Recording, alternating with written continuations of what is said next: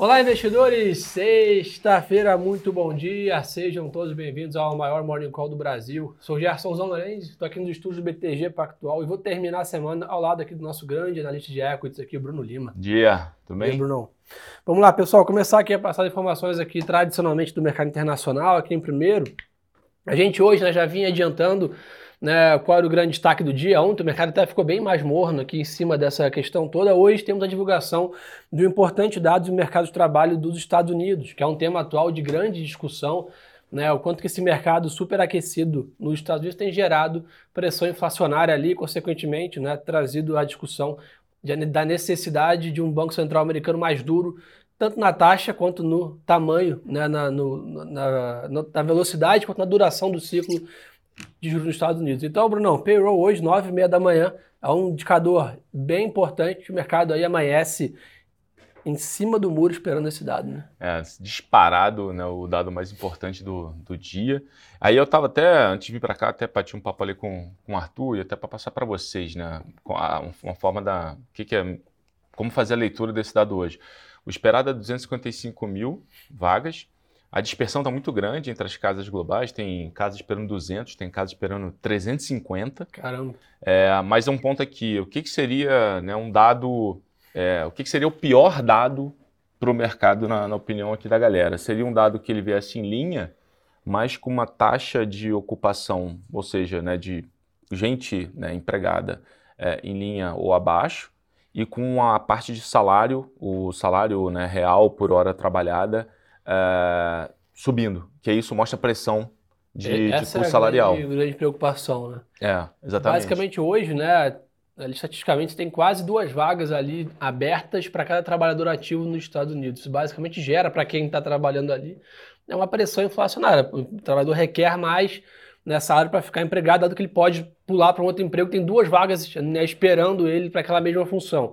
Isso gera mais né, distribuição de renda na sociedade, mais consumo, mais inflação, e é isso que o Banco Central americano está né, tentando evitar. Então, muito mais do que olhar o número, como o Bruno falou, é olhar ali o núcleo, né, que a gente chama, as subdivisões ali de pressão salarial, mas sem dúvida, né, fica bem de olho aí de novo, expectativa daí 255 mil novas vagas e taxa de desemprego 3,7%. Tem esse número em mente, Qualquer número muito acima disso né, vai continuar mostrando a economia americana muito aquecida, seria ruim para o mercado de ações e forte para o dólar. Um número abaixo disso, com essa pressão salarial reduzindo, poderia né, deixar o mercado um pouco mais animado, que foi o que aconteceu né, nesse começo de mês lá, Sim. que o Banco Central americano não precisa né, seguir nesse ritmo de juros mais agressivos aí até o final do ano. E aí, basicamente, seria bom para a equity e fraco para o dólar. Exato. Essa é um pouco da dinâmica, né, Bruno? É, exatamente isso. E além disso, Bruno, não dá para esquecer que é o seguinte: semana que vem, já deixando um spoiler aqui, começa a temporada de balanço nos Estados Unidos, né? Cara, e essa aí vai ser animada pra caramba. A gente tem, né, tô botando aqui no Instagram para acompanhar também. a gente tem visto, basicamente, algumas empresas falando um pouquinho né, de uma percepção. É, Sim, obviamente vai ser uma, uma, temporada onde o que vai todo mundo olhar vai ser margem. Isso aí não tem muita, não tem muita dúvida. Margem operacional, olhar o balanço dos bancos vai ser que começam, são os primeiros a divulgar, sim, também vai chamar bastante atenção, uh, olhando ali principalmente a, a questão de inadimplência, dado que a gente começou a ver enfim, um pouquinho de aumento de, de empréstimos como todo na economia. Então, acho que é ficar, de fato, olhar a dinâmica do consumo, que é o que está realmente tornando a, a economia americana pô, bem resiliente. Né? E por que disso, né, Bruno? Que basicamente, como a gente está vendo até uma dinâmica parecida com essa aqui do, no Brasil, né, a gente está vendo realmente a atividade aquecida, né, desemprego baixo, tudo que a gente está comentando aqui nos Estados Unidos já sobre o payroll. Isso basicamente nos, nos, leva a crer que legal, né? A primeira linha do balanço vai vir boa, né? Que é a parte de vendas ali mas como que vai vir a última ali? Né? Como é que vai vir o lucro das companhias? Como é que esse meio do balanço se comportou né, a essa spike né, de custos de matéria-prima, spike de custos de energia, né, essa alta desses preços ali, quanto que isso impactou o meio do balanço das companhias, quanto que isso transformou em lucro. Então essa é uma dúvida aí grande que fica para essa temporada de balanço agora. Lembrando um ponto importante, pessoal, a China segue em feriado, foi a semana toda Golden Week né, na China, mas semana que vem uma semana importante ali, né, bem próximo da, da, da eleição ali, né, do partido. Então isso também pode trazer bastante né, volatilidade, então não deixem de monitorar aí a Ásia um pouco mais de perto na semana que vem com essa volta aí do feriado semanal lá, terminando segunda-feira. Olhando um pouco mais ainda de mercado, né, além das bolsas estarem de lado, a gente está vendo um dólar um pouco mais calmo também nessa sexta-feira de manhã. O DXY aí aponta uma leve, que era de 0,1. Renda fixa americana voltou a dar uma esticada, tá? Lembra? Começou a semana ali, chegou a rondar perto de 2,65, 10 anos dos Estados Unidos. Já está 3,65, já está agora 3,85, né? Já começa a flertar novamente com um patamar ali mais próximo de 4. Junto, né? A gente viu uma piora ali, uma leve piora no mercado ontem ali fora, é, uma percepção de um pouco mais risco no mercado americano. Bruno, o que a gente tem percebido é o seguinte, né? Uma retomada, né, vamos dizer assim, na tendência de alta do petróleo. A gente está indo para o quarto dia né, consecutivo aí, na 12% de alta acumulada na semana para o oil. Né, hoje, mais um dia, sobe 1,1 aí, 90 dólares praticamente o WTI, o Brent ali, né, bem próximo dos 100 dólares. De novo, aí o grande motivo disso foi no meio de toda a discussão ainda de oferta mais restritiva, veio a PEP e corta 2 milhões de barris de produção. Né? É, o petróleo quando você teve, tiver alguns dados ali de estoque né, um pouco mais altos, de alta frequência ali, API, é, IEA, mas é, e aí depois teve uma questão de normalização do preço de energia na Europa, então o mercado arrefeceu um pouquinho. E mais tinha a OPEP no meio do caminho. O OPEP claramente jogou uma mensagem é, bullish nesse aspecto, em termos de preço. Vale lembrar, a, hoje a OPEP não tem grandes condições de botar mais capacidade no mercado. Você tem ali um pouquinho de resíduo de Emirados Árabes, a gente comentou isso aqui algumas vezes, né? um pouco de Arábia Saudita, mas é muito pouco para fazer frente ao mercado do jeito que ele está atualmente. Tanto que ontem nos Estados Unidos ele comentou que, taria, que queria né, é, voltar às conversas com a Venezuela, porque a Chevron tem uma operação lá e isso poderia, né, isso geraria exportação de petróleo é, para o mundo mas é algo muito embrionário, seria um, né, uma, um pace né, um, bem devagar eh, para esse negócio retomar, mas tentou dar uma mensagem. E outro ponto é que, a partir de agora, os Estados Unidos já comentou também que não vai mais fazer nenhuma liberação de reserva estratégica. Então, quando você junta tudo isso, né, e a sazonalidade, na verdade, de inverno, ela começa agora, final de novembro, voltou né, a questão do preço de energia mais alto, conforme a gente tem falado aqui bastante. Boa. Pessoal, seguindo ainda no rumo de commodities, tá, a gente está vendo ali uma leve queda do, de, do cobre e do minério de ferro ali, mas sem grande né, participação, até porque o minério fez um bom movimento de recuperação nessa semana. A gente viu uma boa performance da Vale ali, né? A Vale saiu de 65 ali, que estava recentemente reais a ação para quase 80 reais aí na, na máxima dos dias ali. Então acompanhou essa melhora ali na perspectiva né, do minério, mas sem dúvida semana que vem a gente deve ter uma tendência mais clara com essa volta da China ao mercado. Chama atenção, Bruno, um aumento hoje forte e alta de novo do alumínio, né, que tem tomado mais conta do noticiário aqui, é um debate que a gente vem tendo mais aqui. Inclusive a gente mandou um e-mail né, ontem falando sobre reiterando aí nossa compra de CBA, né? É, o, o alumínio ele, ele ele estava, enfim, começou a negociar né, de, de, forma meio deprimida nesse, nesse call de recessão global. Né? O alumínio tem um uso muito espalhado na economia como um todo. É, e aí sofreu com muitas commodities. Só que o alumínio ele tem um ponto, uma tese bem específica, que é a questão do custo. Né? O alumínio, como ele, ele é muito intenso em energia, né?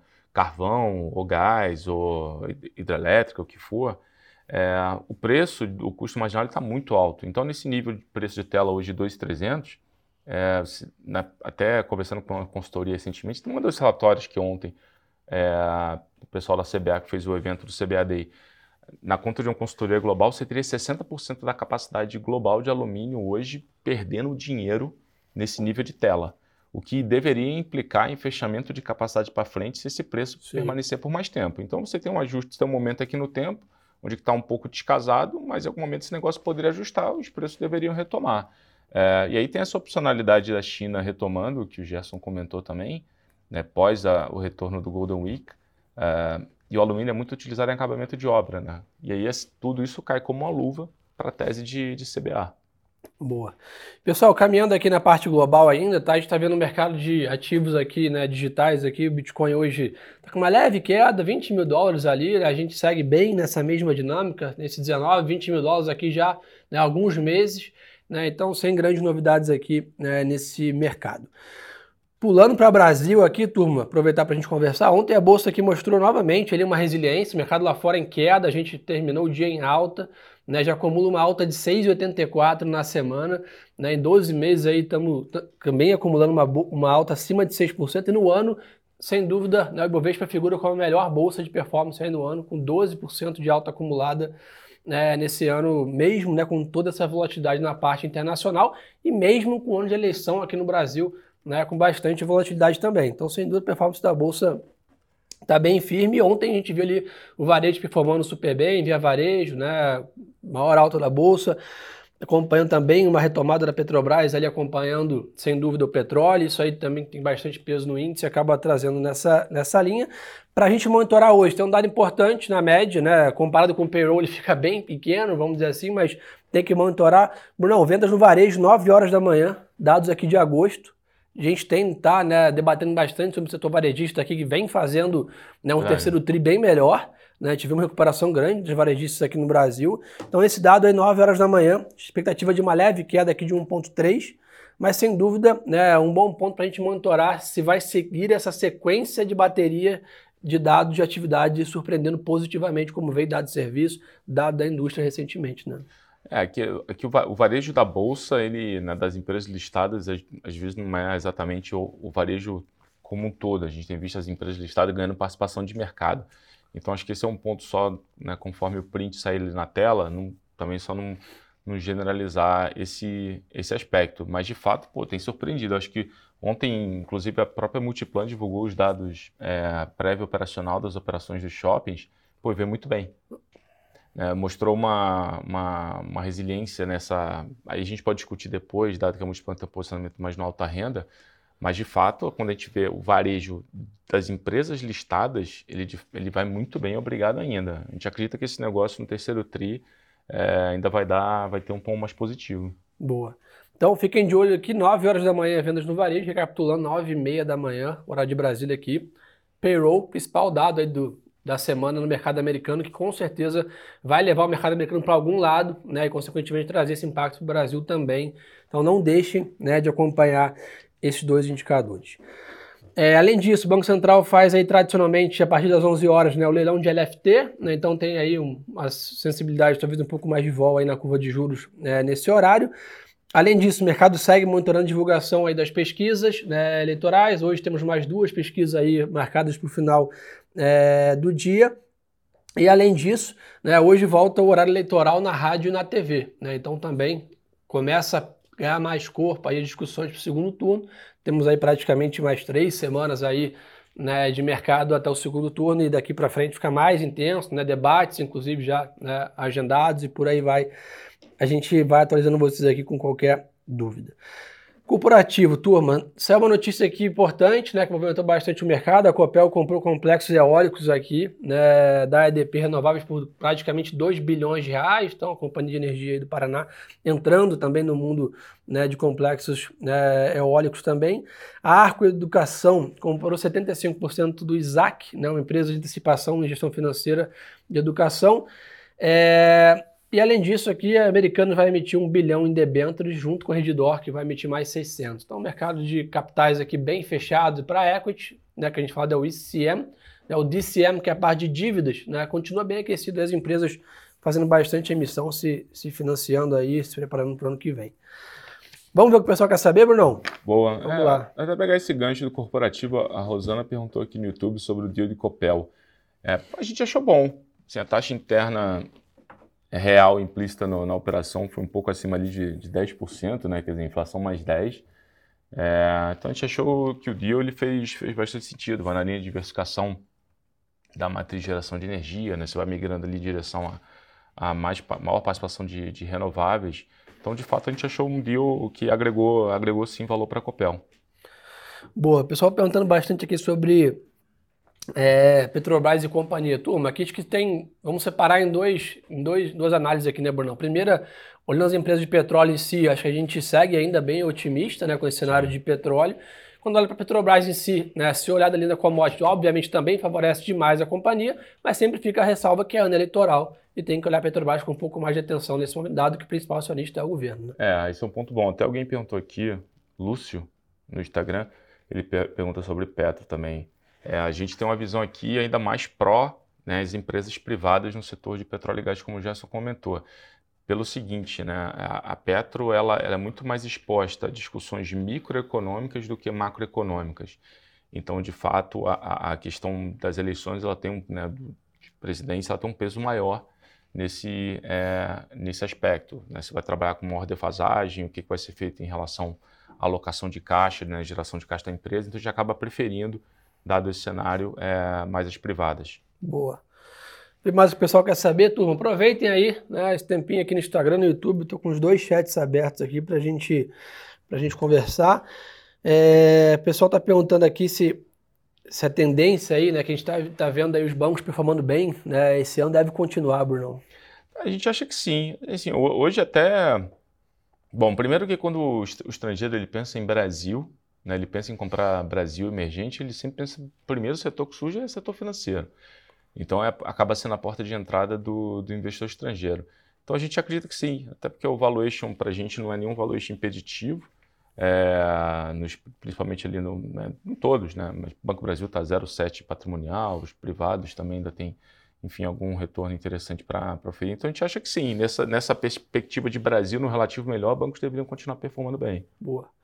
Luciano mandou aqui, mantemos otimismo com o fundo imobiliário? Sim, tá. A gente imagina que esse é um momento ótimo aí para começar a realizar as alocações dos FIs, dado que né, o mercado está extremamente descontado né, na tela ali, grandes fundos imobiliários negociando abaixo seu valor patrimonial, né, várias quedas né, é, é, significativas de generalizadas do setor, não exclusiva de cada papel, então tem muito ativo de muita qualidade ali, bem descontado, e a percepção que no ano que vem, né, Selic tende a, a, a né, tudo constante cair lá próximo do segundo semestre do ano que vem, você captura esse fechamento da curva, né, é, normalmente atrativo para o mercado de FI. Então é óbvio quando você compara hoje, exatamente o FI de hoje, talvez com renda fixa tradicional lá um CDB, parece nesse momento que o CDB é mais atrativo de taxa na comparação de um para um, mas olhando numa tendência, eventualmente a gente tem um fechamento de taxa lá na frente que favorece no mercado de fundos imobiliários. A gente está vendo esse mercado voltar a ficar aquecido com ofertas, né? os fundos voltando a captar, vendo potencial de alocação. Né? Os fundos conseguem alocar agora, nesse momento, os fundos de papel, por exemplo, né? alocam os ativos agora, nesse momento, com a taxa mais elevada e capturam esse fechamento que vai para a cota patrimonial, consequentemente acaba caminhando para a tela também. Né? Então a ideia é que, sem dúvida, vale a pena continuar aí de olho nessa, nessa, nessa classe de ativos. Brunão, acho que é isso então, né? Ah, acho que é isso, galera. Tá, acho, então, só o último ponto aqui, o Walter perguntou sobre o, se o Fed pivota ou não pivota com um dado de payroll hoje. Cara, um dado parece pouco. É, né? muito pouco. Né? então é, tem que esperar um pouquinho. E acho que basicamente a próxima reunião, né, até, ah, já falando nisso, tá, turma? Já estava me esquecendo aqui, pela Marcelo já ia me puxar a orelha lá. Pô, fizemos um, um, podcast ontem excepcional com o Álvaro e o Arthur, né? Então, os nossos dois grandes economistas aqui, um mais focado no mercado local, o outro no mercado global, junto com a Marcela, e batemos um papo de uma hora lá no nosso podcast, o Radar da Semana né, falando sobre isso, né, como está o posicionamento do Fed, como está ali agora os próximos passos do Copom, eleições aqui no Brasil. Então não percam isso, procurem lá no Spotify, no Deezer, no SoundCloud, no qual plataforma de podcast você quiser, Radar da Semana aqui do BTG Pactual. Esse podcast está imperdível e a gente comentando sobre isso. Né? A próxima reunião está muito bem precificada de 75 bips. Agora é fica a dúvida na reunião de dezembro, ali os 50 bips aí da, da, da, ou né, mais uma de 75 ou 50. Acho que é isso que o Fed vai olhar os dados para tomar a decisão mais de dezembro. A próxima reunião aqui realmente está né, tá bem mais precificado essa alta de 75 pontos, é porque a gente sempre comenta aqui, né? O Banco Central ele faz movimentos suaves, né? Ele dificilmente faz guinadas ali na decisão em cima de um dado, né? Ou uma indicação né, econômica, dada a sua grande né, missão de também não só decidir de maneira gradual, mas também ajustar a comunicação de maneira gradual, né, Bruno? Perfeito, é, isso, é exatamente isso que a gente vai estar monitorando daqui para frente. Boa turma, então reforçar também, claro, um convite bem especial aqui né, está chegando aí o nosso Morning Call 1000. Né, faremos uma semana inteira de conteúdos diferentes, morning calls mais longos, com os grandes nomes aqui do BTG de todas as áreas do banco, né, de mercado local, internacional, parte econômica, política. Então a gente está preparando uma grande agenda aqui. Então fiquem ligados, compartilhem o morning call com seus coleguinhas aí né? Basicamente para a gente crescer essa nossa audiência aqui para aproveitar esse Morning Call de número mil aí que a gente está preparando com bastante carinho para vocês. Brunão, obrigado aí pela obrigado. parceria de sempre. Obrigado a todos pela confiança durante a semana. Desejar a todos uma boa sexta-feira de trade, um excelente final de semana. E lembre-se, turma, que o melhor ativo é sempre a boa informação. Um abraço.